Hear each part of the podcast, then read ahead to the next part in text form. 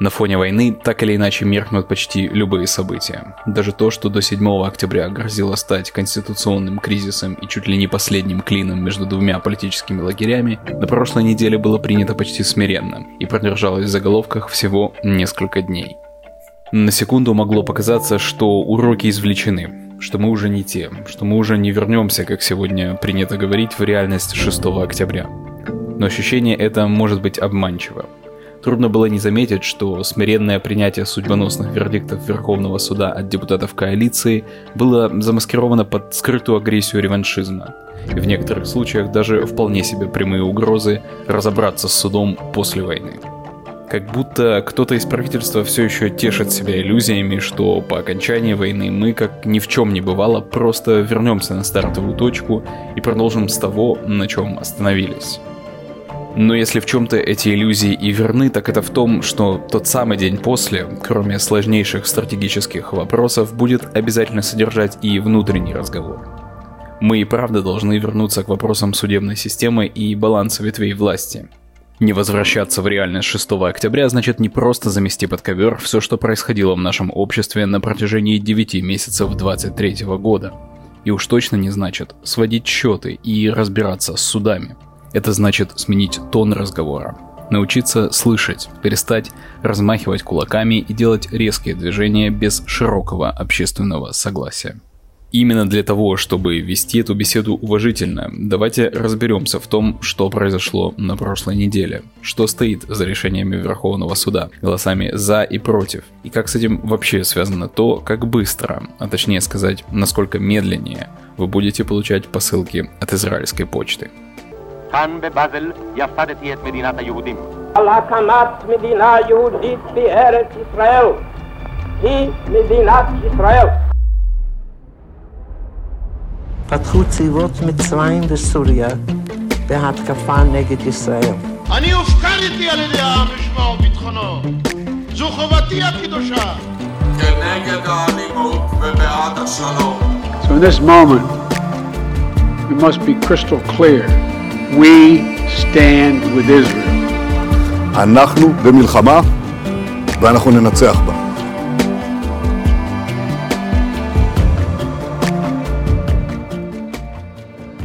Добро пожаловать в подкаст «Базель Тель-Авив». Здесь мы разбираем темы, которыми живет израильское общество. Мы говорим про события, процессы, явления, мысли и идеи, формирующие израильское сознание. И делаем мы это на понятном языке – Здесь мы, не прячась за сухими фактами, цифрами, анализом наших письменных материалов, позволим себе чуть больше эмоций и чего-то личного. Во всяком случае, пока сам Израиль находится в очень чувствительный и хрупкий период своей истории.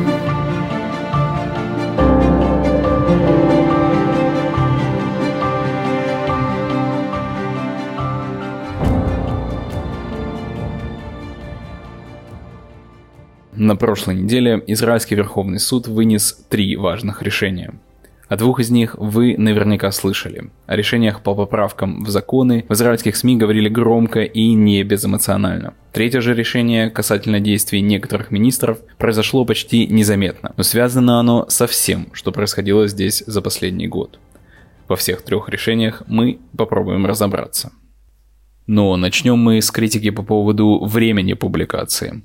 Для тех, кто следил за процессами, было понятно изначально и не стало удивлением, что решения будут опубликованы в начале января. Дело в том, что 16 октября 70 лет исполнилось президенту Верховного суда Эстер Хают, а за 4 дня до того юбилей отпраздновала также и еще одна из судей, Анат Барон. Это значило, что они уходят на пенсию. И еще это значило, что с 12 октября у них было ровно три месяца, чтобы вынести свои последние решения по заслушанным делам.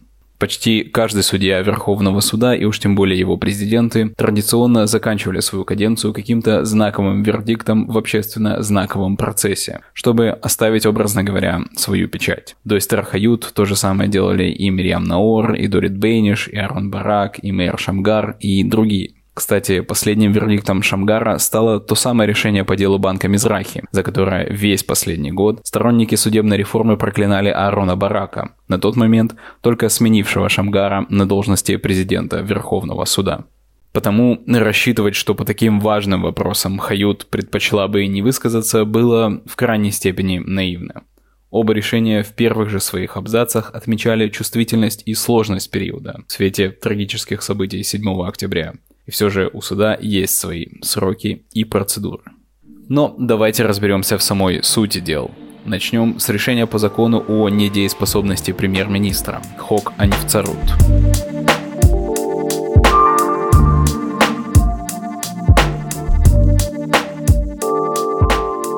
Чтобы понять, что произошло в этом деле, нам надо вернуться почти уже на 4 года назад. В 2019 году юридический советник правительства и генеральный прокурор Авихай Мандельблит принял решение о предъявлении обвинения премьер-министру Бенямину Натаньягу по трем уголовным делам. היום הזה הוא יום קשה ועצוב. היום הודעתי לבאי כוחו של ראש הממשלה, מר בנימין נתניהו, על החלטתי להעמידו לדין בכתב אישום הכולל שלושה אישומים.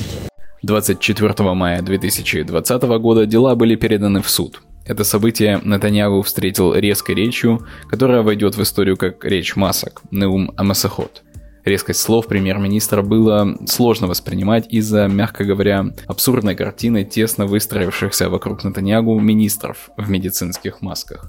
Дело было в разгар первой волны коронавируса. אזרחי ישראל, מה שעומד היום למשפט זה הניסיון לסכל את רצון העם. הניסיון להפיל אותי ואת מחנה הימין.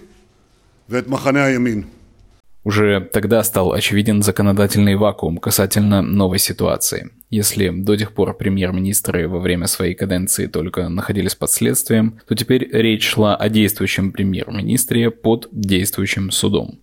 В череде бесконечных выборов возник целый ряд вопросов, от самых практичных, вроде того, как у премьер-министра будет хватать времени заниматься государственными делами и при этом участвовать в заседаниях суда, до более концептуальных, как премьер-министр будет принимать важнейшие в судьбе страны решения, если в этот момент под вопросом судьба его собственная. Кстати, этим вопросом задавался и сам Нетаньяху, чуть более чем десятилетием ранее. В качестве лидера оппозиции он недоумевал, как Эуду Ольмерту, погрязшему в расследованиях по многим делам, можно доверять управлению страной. ראש ממשלה ששקוע עד צוואר בחקירות ואין לו מנדט מוסרי וציבורי לקבוע דברים כל כך גורליים למדינת ישראל כי קיים חשש, אני חייב להגיד אמיתי ולא בלתי מבוסס, שהוא יכריע הכרעות על בסיס האינטרס האישי של ההישרדות הפוליטית שלו ולא על בסיס האינטרס הלאומי. Тем же вопросом в виде петиции Верховный суд задалось тогда и движение за качество власти. Но составом в 11 судей петиция, требовавшая лишить Бенемина Натаньягу права формировать правительство, исполнять обязанности премьер-министра, была отклонена. На весах была весьма проблематичная ситуация с одной стороны, и воля третьей стороны, вновь отдавшей голоса за Ликут и Натаньягу в его главе, с другой. Тогда, в ноябре 2020 года, головоломку разрешил Авихай Мандельблет, составив принятый судом договор о конфликте интересов, который ставил условием нахождения Нетаньягу в должности невмешательства в несколько сфер. В первую очередь Нетаньягу должен был обходить стороной любые вопросы касательно правоохранительных органов, судебной системы и назначений в них. В апреле 2021 года Мандельблет сам выступил против еще одной петиции в Верховный суд, требовавшей от юридического советника признать Нетаньягу неспособным исполнять обязанности из-за конфликта интересов. Но в то же время он сказал, что не исключает такую возможность в крайних случаях, например, если Нетаньягу начнет прямые нападки на судебную систему. Вопросы эти не потеряли актуальность и когда Нетаньягу не сумел сформировать коалицию, впервые за более чем 10 лет обнаружив себя в рядах оппозиционных депутатов. Продвигаемая новым правительством поправка в основной закон, запрещающая подсудимому быть премьер-министром, встретила шквал критики от Нетаньягу и оппозиции и обвинений в персональности принимаемого закона. То есть сама по себе поправка вполне конституционна и носит общий характер, но на момент принятия очевидно, что предназначена она для одного конкретного человека. Вопрос персональности станет ключевым во всем этом деле, а трактовка его понятия окажется крайне гибким материалом, который будет зависеть от того, кто именно персональные законы продвигает. Очевидно остро вопрос встал с формированием нынешнего 37-го правительства, возвращением Нетаньягу в насиженное им кресло и обнародованием планов министра юстиции по широкой реформе судебной системы. Самое время пригласить вас прочитать подробный разбор пунктов реформы на нашем сайте. Но вернемся к практичным вопросам, занимавшим умы израильского социума год назад. Заменившая Мандельблита в 2022 году Галиба Рафмияра поспешила освежить в памяти Натаньягу договор о конфликте интересов. И тогда началась игра в кошки-мышки. Первые три месяца Натаньягу хранил молчание в отношении реформы, как бы не вмешиваясь в ее ход. Хотя с автором реформы Еривом Левином за это время он провел намного больше встреч, чем с другими министрами. Да и напрашивался логичный вопрос, насколько просто молчание премьер-министра касательно политики, продвигаемой его кабинетом, можно расценивать как невмешательство в вопросы судебной системы. Тогда-то и вспомнилась высказанная Мандельблитом в 2021 году идея о функциональной недееспособности премьер-министра в силу грубого нарушения договора о конфликте интересов. В ответ на свежую петицию Верховный суд в дежурном порядке запросил позицию по вопросу у юрсоветника правительства, что вызвало настоящую бурю в стакане. Депутаты от коалиции стали возмущаться тому, что простой чиновник будто бы уже намеревается свергнуть избранную народом власть. Хотя сама Бара Мияра впоследствии заявила, что ничего такого она делать не собиралась. Но правительство восприняло эту неопределенность как прямую угрозу и в срочном порядке провело в трех чтениях поправку в основной закон о правительстве, определив недееспособность премьер-министра как исключительно физическую или ментальную и позволив устанавливать ее окончательно только большинством не менее 80 депутатов Кнессета. В августе и сентябре прошлого года прошли многочасовые заседания Верховного суда, где были заслушаны позиции сторон по петиции об отмене этой поправки.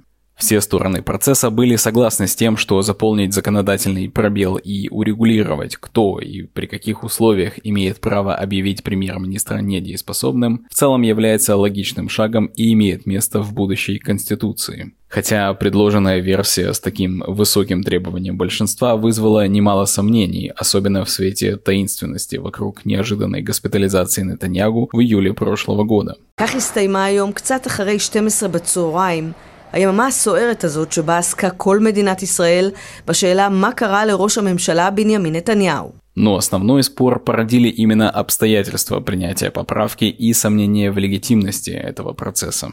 Авторы петиции потребовали от суда отмены поправки, так как, по их мнению, она носила откровенно персональный характер и служила интересам одного конкретного человека а, принимать законы, а тем более основные конституционные законы или поправки к ним, приспосабливая их к политической ситуации и уж тем более к потребностям отдельного человека или группы людей, это явное злоупотребление законодательной и конституционной властью парламента.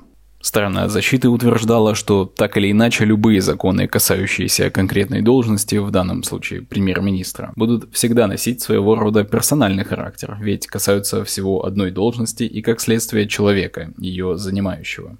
По их мнению, поправка проходила проверку универсальностью и служила не только и не столько интересам нынешнего премьер-министра, а всех последующих за ним, то есть институту этой должности в целом. К тому же, по словам защиты, суд должен оценивать саму суть поправки и ее конституционность в отрыве от контекста и мотивации ее принятия. Ведь мотивация принятия законов почти всегда носит политический характер, и это не должно быть основанием их отмены. Сторона петиции отвечала на это, что игнорировать обстоятельства нельзя, когда депутаты от коалиции прямо заявляют, что этот закон принят из-за Нетаньяу.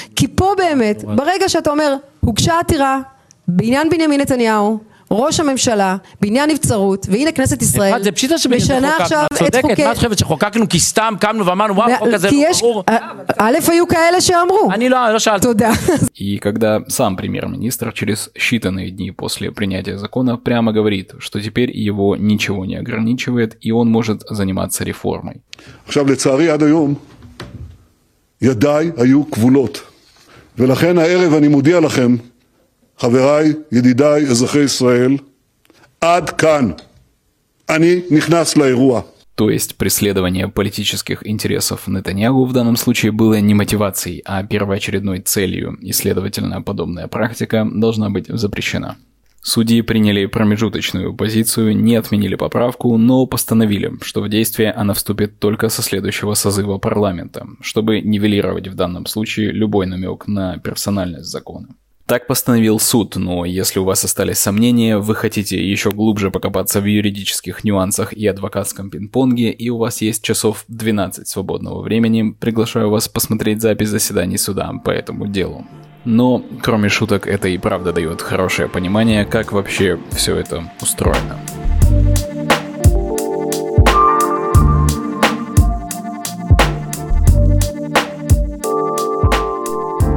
Второе и, пожалуй, главное решение суда было вынесено по поправке в основной закон о судебной системе, принятый Кнессетом в июле 2023 года.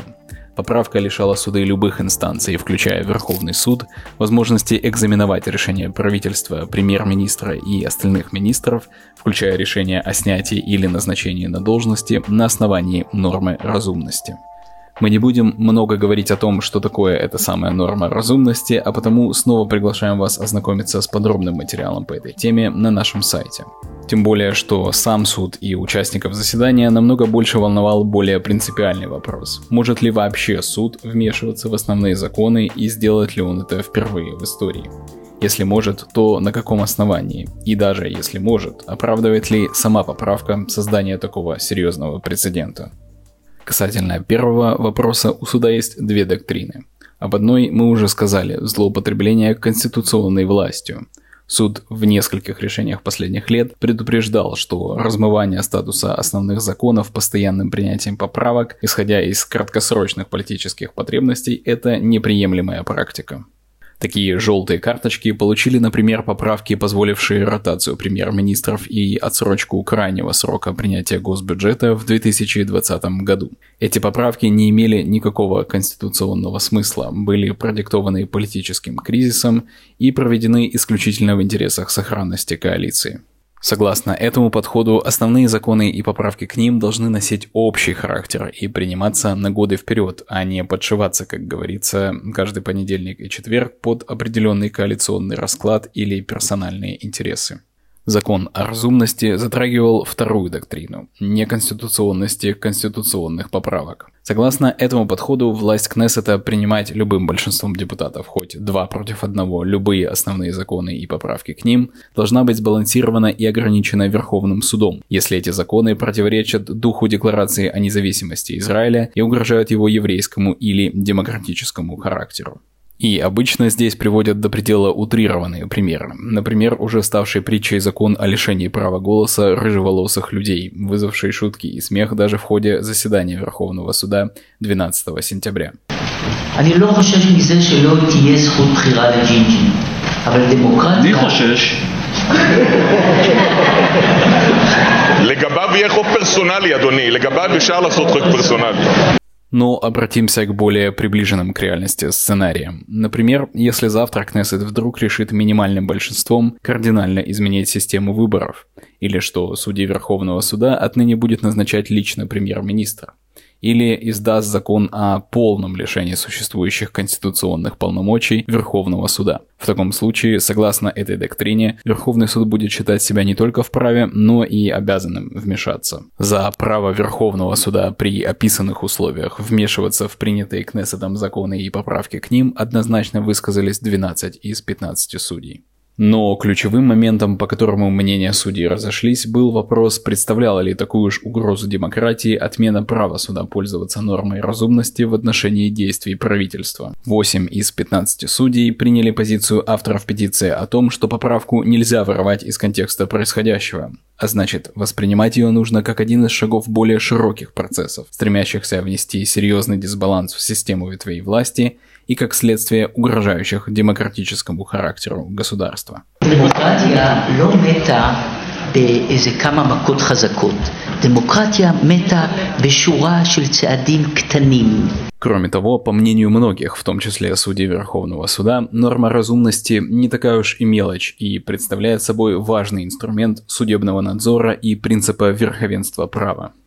Административное право позволяет суду проверять, соответствует ли решение и действия государственных органов и их служащих, в том числе правительства и министерств, закону. Уполномочен ли орган принимать решения, нет ли конфликта интересов, не дискриминируются ли права, а также на основании пункта разумности проверять, как принималось данное решение, какие соображения учитывались при его принятии и какому из них было отдано предпочтение. В случае, когда суд полагал, что при принятии решения брались во внимание нерелевантные делу мотивы, или же какой-то важный фактор был не рассмотрен, проигнорирован или расценен как менее важный, решение могло быть подвергнуто судебной критике и отменено. История применения судом этой нормы полна интереснейшими кейсами, в которых косвенно пересекаются и соглашение Осло, и палестинский терроризм, и дела Натаньягу, и многие другие вопросы. Детальный разбор нескольких самых ярких кейсов вы сможете прочитать у нас на сайте в специальном материале о пункте разумности но большинство из них так или иначе посвящены назначениям на разные должности.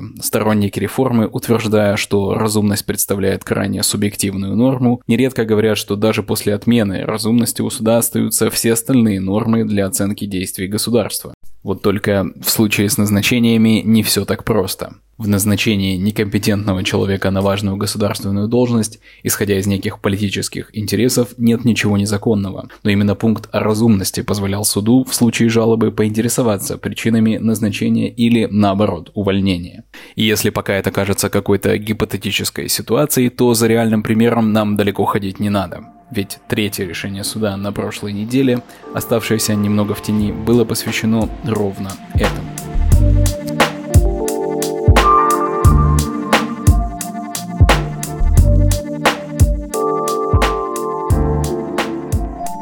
Довольны ли вы работой почты Израиля?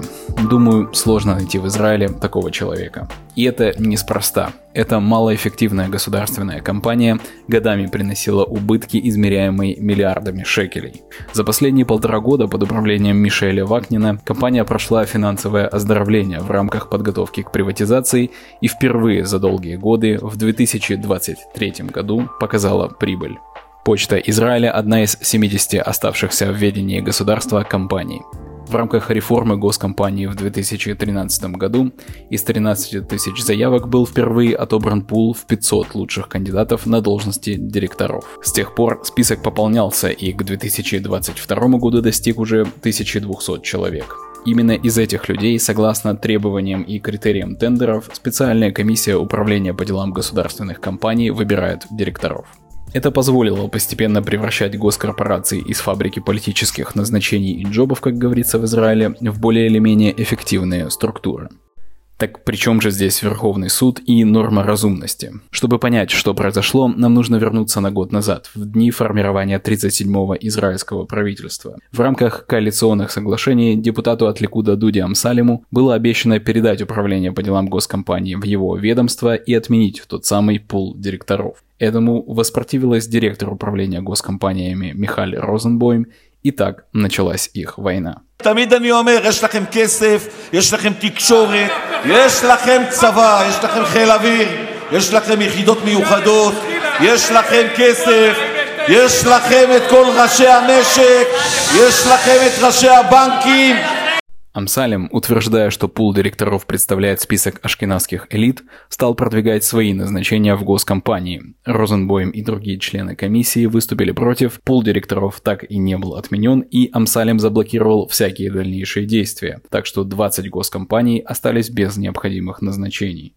В интервью на радиостанции Rushed Bet Амсалем так прямо и сказал, что его задача назначать людей из своего круга, друзей, которых он знает. למה אתה מתעסק עם מינוי או קידום של אנשים שהם חברים שלך? בגלל שזה התפקיד שלי. התפקיד שלי זה למנות דירקטורים.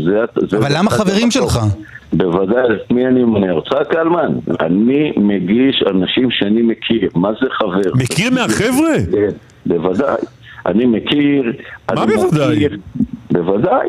Михаил Розенбойм пыталась обратиться за помощью в вопросе к премьер-министру Нетаньягу, но не получив за год никакого ответа, на прошлой неделе она уволилась. Параллельно с войной за назначение министр связи от партии Ликуд Шлома Кари уволил Мишеля Вакнина, объясняя это тем, что он недоволен его работой в целом и, в частности, закрытием большого количества отделений почты в периферийных городах. Сам Вакнин подозревает, однако, что дело, возможно, не совсем в этом. В рамках финансового оздоровления почты ему в том числе пришлось провести множество сокращений. Кроме прочего, Вакнин отменил повышение зарплаты одному из замдиректоров с 17 до 42 тысяч шекелей. Этот замдиректор, Рувен Мартыхай, по счастливой случайности оказался также активным членом партии Ликуд, и решение нового директора встретил угрозами и обещанием расплаты после выборов. Министр связи, конечно, отрицает всякую связь этих событий и настаивает на своей версии увольнения. Так или иначе, Мишель Вакнин не сдался и подал апелляцию по поводу этого решения в Верховный суд, который заморозил увольнение и обязал представителей министров объяснить перед судом свое решение. После того, как их доводы не дали достаточно объяснения, почему был уволен эффективный менеджер, успешность действий которого признали эксперты из разных ведомств, суд постановил, что решение наносит вред компании и противоречит общественному интересу. И это всего лишь один пример. В тени реформы в сфере государственных компаний за этот год произошло много занимательных событий, включая очередную блокировку приватизации Аждотского порта и другие сомнительные тендеры и назначения.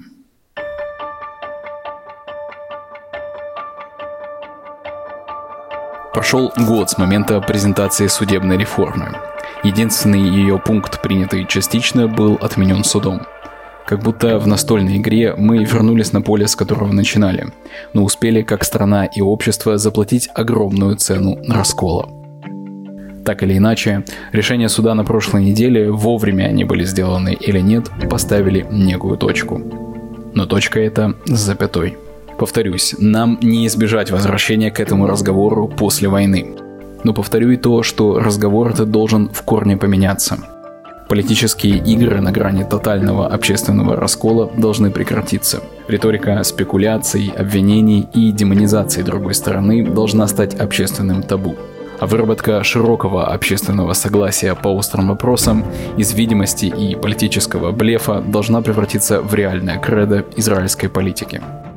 В основе дискуссий по делам, решения которых были опубликованы на прошлой неделе, скрывались не столько нюансы разумности или недееспособности премьер-министра, сколько более фундаментальные вопросы общественного спора о статусе Верховного суда и системе баланса ветвей власти.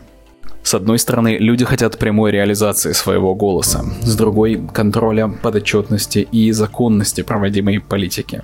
Одна сторона не испытывает доверия к судебной системе, другая – к политической. Одна сторона боится неконтролируемой власти судов и правоохранительных органов, другая – неконтролируемой власти правительства.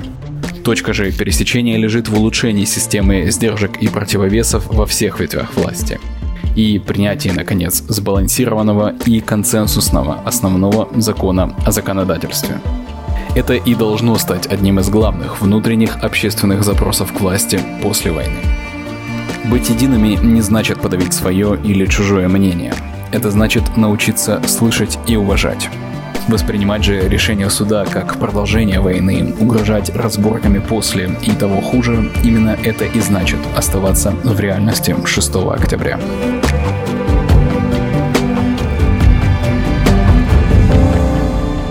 Вы слушали подкаст «Базель Тель-Авив». Подписывайтесь на наши каналы и до встречи в следующих эпизодах.